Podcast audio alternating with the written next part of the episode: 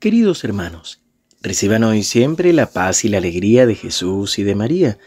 Hoy, martes 27 de diciembre, celebramos la fiesta de San Juan, apóstol y evangelista. Y se nos presenta el Evangelio de Juan 20 del 2 al 8. El primer día de la semana, de madrugada, cuando todavía estaba oscuro, María Magdalena fue al sepulcro y vio que la piedra había sido sacada. Corrió al encuentro de Simón Pedro y del otro discípulo al que Jesús amaba, y les dijo, Se han llevado del sepulcro al Señor y no sabemos dónde lo han puesto. Pedro y el otro discípulo salieron y fueron al sepulcro. Corrían los dos juntos, pero el otro discípulo corrió más rápidamente que Pedro y llegó antes. Asomándose al sepulcro, vio las vendas en el suelo, aunque no entró. Después llegó Simón Pedro que lo seguía y entró en el sepulcro. Vio las vendas en el suelo y también el sudario que había cubierto su cabeza. Este no estaba con las vendas, sino enrollado en un lugar aparte. Luego entró el otro discípulo que había llegado antes al sepulcro. Él también vio y creyó. Palabra del Señor. Gloria a ti, Señor Jesús. Estamos dentro de la octava de Navidad. Feliz Navidad para todos. Y eso sin, sabemos que es una fiesta tan importante para nosotros que durante toda la semana la celebramos como si fuera el mismo día de Navidad. Pero en medio de esta celebración está también esta fiesta de San Juan, apóstol y evangelista.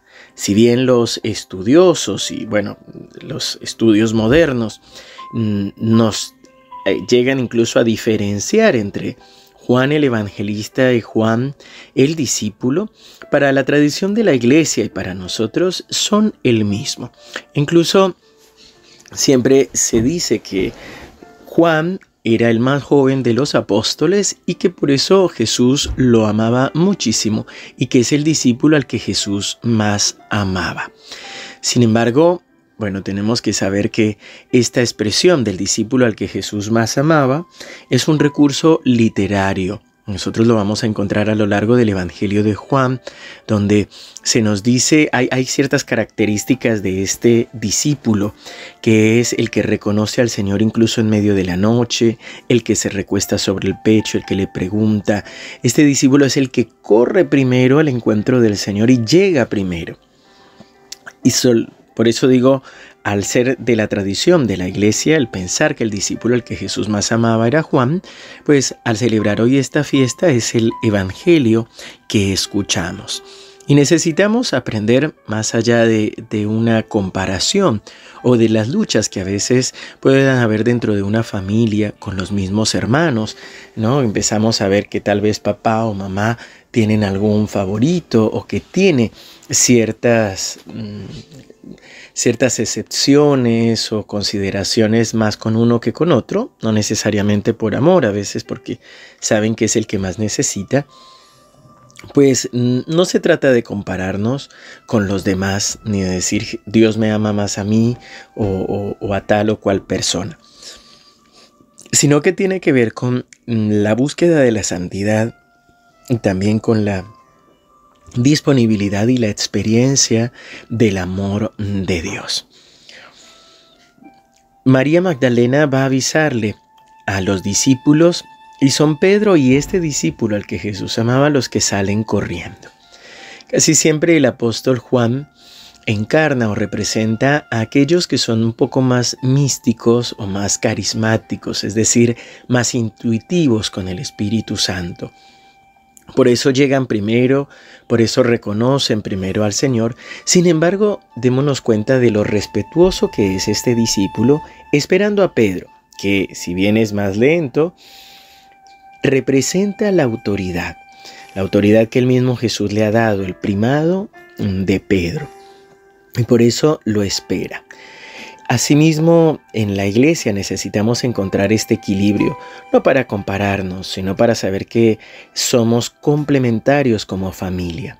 Es decir, cada uno de nosotros tiene características y algunos tienen autoridad, otros tienen la capacidad de organizar, otros tienen una mirada mucho más espiritual o, más intuitiva en cuanto al Espíritu Santo. Por eso necesitamos es la complementariedad. Y más allá de nuestros carismas, lo importante es evangelizar y transmitir al Señor, pues como dice el Evangelio de hoy, entró el otro discípulo que había llegado antes al sepulcro. Él también vio y creyó. Pidamos esta gracia al Señor y sobre todo en este tiempo de Navidad, poder ver y creer. Creer que Jesús se ha hecho hombre, creer que ha nacido en nuestros corazones. Padre bueno, Padre amado, queremos alabarte y bendecirte y darte gracias por este tiempo de Navidad. Gracias por hacerte hombre, gracias por acompañarnos, Gracias Señor por permitirnos vivir este tiempo de gozo, de alegría y de reconciliación. Hoy te pedimos, Jesús, que traigas a nuestros corazones la luz de tu Espíritu Santo. Esa misma luz que iluminó, que guió al apóstol Juan para entregarse a ti, para seguirte en medio de las adversidades, para reconocerte. Señor, hoy también nosotros queremos seguirte, queremos recibir a María en nuestra casa, queremos, Señor, ser testigos de tu amor y sobre todo anunciar tu evangelio. Señor, queremos encontrarnos contigo. Permítenos correr hacia ti, hacia tu presencia, a donde tú estás. Concédenos tu bendición en este tiempo, en el nombre del Padre, y del Hijo, y del Espíritu Santo. Amén. Queridos hermanos, que el Señor los siga bendiciendo. Les recuerdo que esta semana es la última semana del año y tenemos la semana de balance espiritual.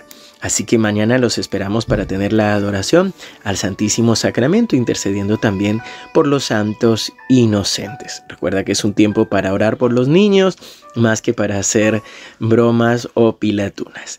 Nos encomendamos a tus oraciones y oramos también por ustedes.